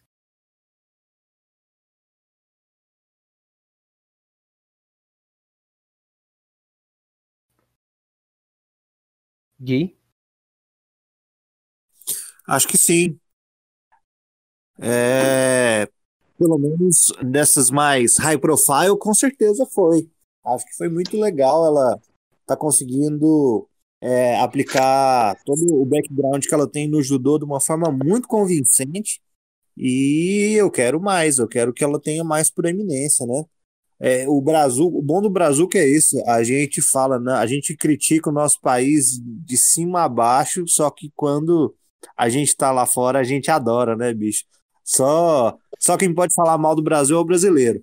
Ai de qualquer gringo que critique o Brasil pra gente. A gente dá uma voadeira na cabeça dele assim, em dois segundos. É muito legal, o brasileiro é bom demais. É, e foi muito bom, né? A Serena Dib também, monstruosa. Ela tinha que ser, junto com a, com a Thay, com outras meninas muito, muito bacanas que estão aparecendo aí, elas tinham que ter um pouco mais de proeminência, né? A gente falou muito sobre isso ontem, sobre divisão feminina. É, nós temos que arranjar uma maneira delas ganharem um pouco mais de relevância, né? É lógico que tudo é tempo, mas a coisa precisa caminhar. Uma uma desafiante que eu acho que seria bem legal, inclusive para Serena Dib agora, é a Leila Hirsch, né, cara? Ela tem, ela é muito, eu achei muito legal as lutas que, que ela teve no Dark. É, e, inclusive, acho que ela vai até aparecer depois no, no Dynamite dessa semana. É, acho que ela seria uma, uma desafiante interessante. Agora, sobre a Tai Conte, particularmente, eu gostaria de ver muito, e seria muito legal, tipo assim, o Batalha do, das Lusófanas, sabe? Ela e a, e a Shayna, as duas lutando, ia ser muito maneiro. É, e chegando no, no evento principal do, dessa segunda noite do New Year's Smash, né? Essa luta e essa rivalidade que já tava meses, meses assim, estavam nesse criando, dando esse build-up para esse meio evento, que é esse evento principal, é o TNT Championship Match. O Darby Allin derrotou o Brian Cage numa luta espetacular. É, e o Brian Cage estava com o Rick Starks no, no corner e o, e o Hulk, que é o filho do Tez. O Tez estava na mesa de comentaristas. É uma luta sensacional. Teve um momento que o, o Darby Allin teve um spot lá que ele caiu em cima de uma mesa. Foi muito lindo o spot. É, e no final da luta, é, o Darby ia aplicar lá o, o Coffin Drop. Só que aí o, o Rick Starks interferiu, atrapalhou ele as luzes apagaram e aí apareceu o Sting, o Sting que tá sendo meio que um padrinho do, do Darby Allin, tá ajudando ele. E um final assim bem legal que foi o Brian Cage tentando ir aplicar um golpe da, da segunda corda lá e o Darby Allin conseguiu é, reverter o golpe aplicar um crucifix spin e sair como ainda como campeão TNT. E eu queria começar com, com o Charles é, que eu li, eu não lembro qual que era a história direito, mas se eu não me engano, eu quero que você, um de vocês três me corrija se alguém saber, que esse spot ele já tinha acontecido anteriormente, se eu não me engano foi uma luta que o Darby Allin perdeu, eu acho que foi pro Cody Rhodes, E aí ele perdeu pelo um crucifix. E aí, se eu não me engano, o Tess queria que ele entrasse na, na, na facção deles, só que o Darby não, não quis porque ele já sabia o que ele tinha errado. E, e agora ele meio que mostrou pro, pro Tess o que ele tinha feito de errado e que ele aprendeu com o erro. E ele derrotou, derrotou o cliente do Taz com o mesmo golpe que ele tinha sido derrotado. Então eu queria saber a opinião do Charles aí dessa história, desses pequenos detalhes e do, do resultado dessa luta. É engraçado porque você tirou as palavras da minha boca, porque eu ia exatamente citar essa história. E essa é a primeira coisa que eu ia falar. É para você ver o quanto a EW pensa nos detalhes. E eu não vou dar só crédito para a EW especificamente, eu vou dar crédito também para o Darby Allen, para o Brian Cage, para o Tess, porque eu imagino que também muito disso veio com eles. Eu imagino que eles devam ter pensado nisso também. Darby Allen, principalmente porque ele é um storyteller sensacional. E o mais louco é que, apesar do Brian Cage ter quase cometido um assassinato dentro do ringue, pegando Darby Allen, jogando do ringue para uma mesa longe pra caramba. Mesmo assim, pareceu credível o fato de que o Darby Allen ganhou a luta. Eu não olhei em nenhum momento e pensei, pô, mas ele tomou uma porrada, uma surra, e ele devia ter perdido. O Darby Allen ele consegue passar essa credibilidade é, e é do personagem dele também de de tomar uma surra, ganhar a luta, e mesmo assim eu olho, pô, isso fez sentido. É, ainda mais quando ele ganha essas lutas com Crucifix, com esses pinfalls mais bem elaborados. Ele tem também o Last Supper, né? Que é o, o finisher de pinfall dele. Enfim. Mesmo é, os pins no número 1, um, você gostou dessa, dos pins no número 1? Um? Gostei. Gostei, confesso. é, enfim, luta espetacular. É, eu acho que o Brian Cage e o Darby Allen, eles foram feitos para lutar um com o outro, né? Porque é bem um é a antítese do outro dentro do ringue. É, o Darby Allen, ele faz luta incrível com um cara grande e faz parecer fácil e dá certo. É, e ele também tomar esses spots é, extremamente agressivos é, ajuda muito nisso. É, enfim, lutão, lutão, lutão. Mas o que me deixa mais curioso agora é o que, que vai ser é, a participação do Sting, né? Dentro dessa história. Porque basicamente o Sting tem aparecido só para fazer promo e proteger o Darby Allen. E eu não acho que vai ser interessante pro Darby é, até porque o personagem dele é, um, é, meio lobo solitário, né? ele não gosta de ajuda, ele é um cara teimoso, de ter um guardião, né? O que eu espero é que, se realmente o Sting estiver apto, né, a ter mais uma luta, que, ter, que tenha, né, Darby Allen e Sting pelo cinturão da TNT, e aí o Darby Allen, né, ganhe do Sting e consiga, né, se estabilizar aí, porque, pô, o cara tá lutando contra uma das maiores lendas da luta livre americana. É, então isso vai ser muito benéfico para ele e até né, dar, um, dar uma oportunidade aí pro Sting elevar um, um cara acima, um, um, cara mais novo, né?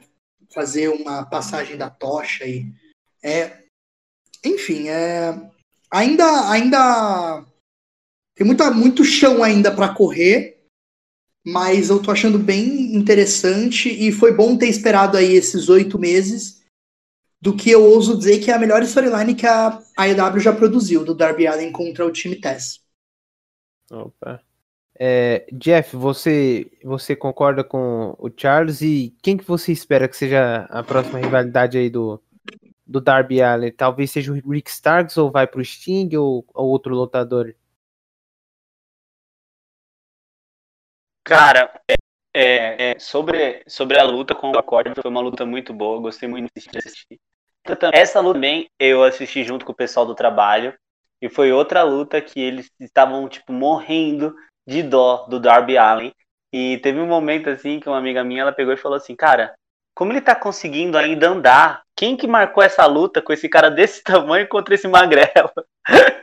Muito engraçado ver quem não assiste wrestling vendo esses, essas diferenças, assim, de lutadores.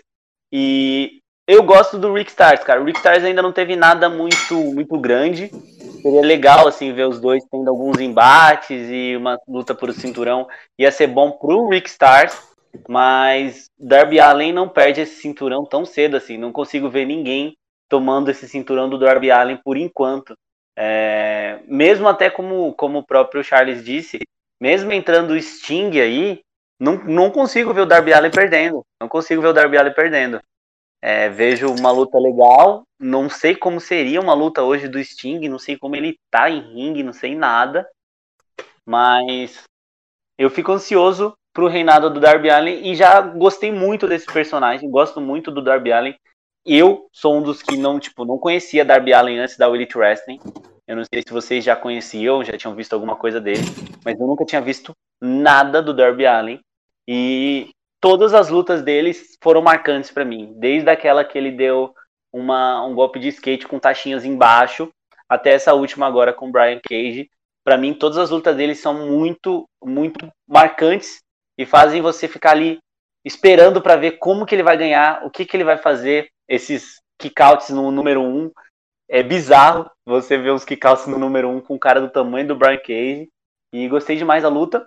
Só tô ansioso para ver uma rivalidade grande, assim, uma coisa pesada para ele que você fique pensando, talvez ele perca esse cinturão. Hoje não consigo pensar. É, Gui, qual que é a sua opinião desse evento principal aí? Ah, valeu muito a pena, né? Foi muito boa a luta, foi muito legal. É, eu acho que começou, o evento principal começou na semana passada, né? Quando eles foram para a pesagem. É, semana passada, não, acho que duas semanas atrás, 15 dias atrás. É, para pesagem foi muito da hora, bicho. Porque é exatamente isso que, que, que foi falado mais cedo. Como é que os caras colocam é, dois caras com peso tão discrepante para lutar? Acho que são quase 100 libras de diferença de, de peso de um para o outro. É, o, o Darby Allen se provando cada vez mais a, uma estrela. Esse cara vai ser um dos, dos lutadores que vai levar a companhia nas costas, que vai se tornar uma das um dos ases né, da, da companhia. Acho que ele, Hangman Page, MJF, Jungle Boy, os caras vão colocar a, a, a IW embaixo do braço e vão embora. E até na, na no, no, no, encerramento, né, na sequência final, acho que até até aí foi bem bolado para tentar proteger o máximo possível o Brian Cage, né? Porque ele é um cara que quando chegou, chegou destruindo tudo e foi disputar o cinturão mundial com o John Moxley na época, que até depois rendeu para ele o cinturão lá do FTW, lá do TES. E acho que fez muito sentido, porque, puxa vida, se for para justificar uma derrota, você tá justificando o Sting, cara. Ele apareceu e saiu dando porrada em todo mundo, dando pancada com taco de beisebol pra cima e pra baixo nos caras. Acho que tá muito muito justificado, né? A, a intervenção que, que rolou.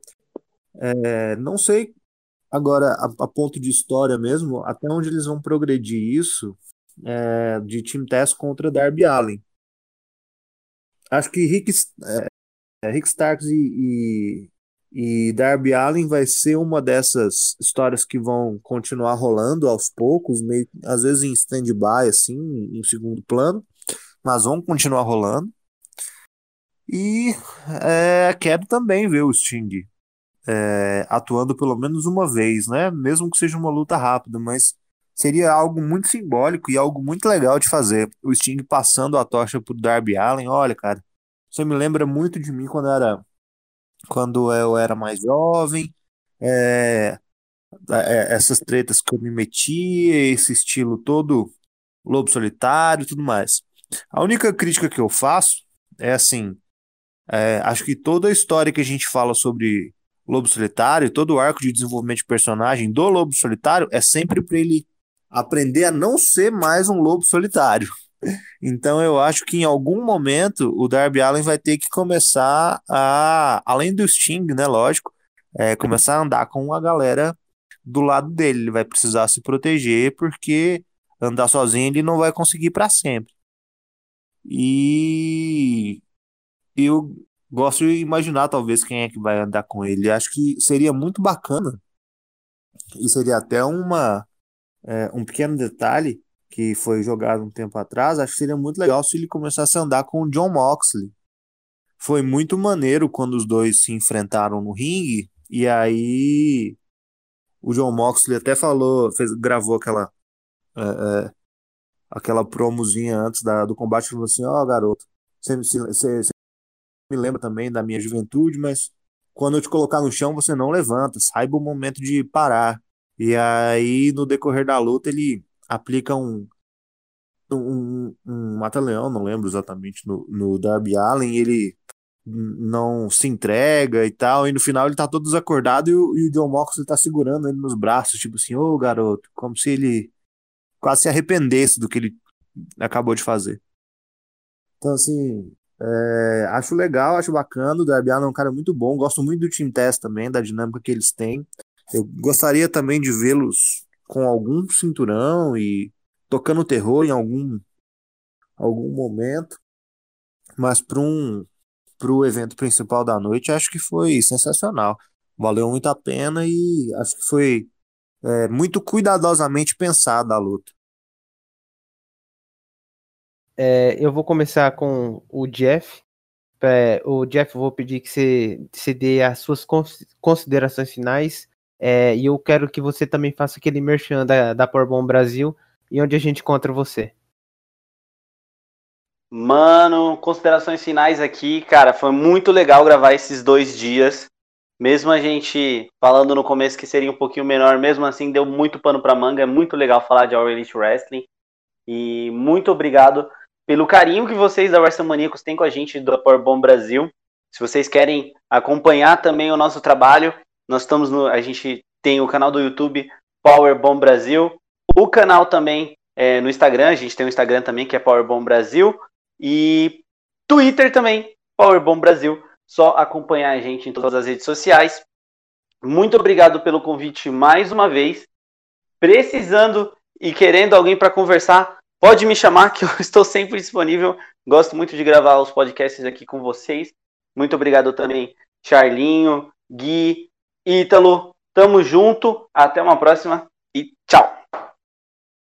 Charles, eu vou deixar o Gui por hoje, por causa que o Gui já é de casa já. O Charles é, é o nosso convidado também.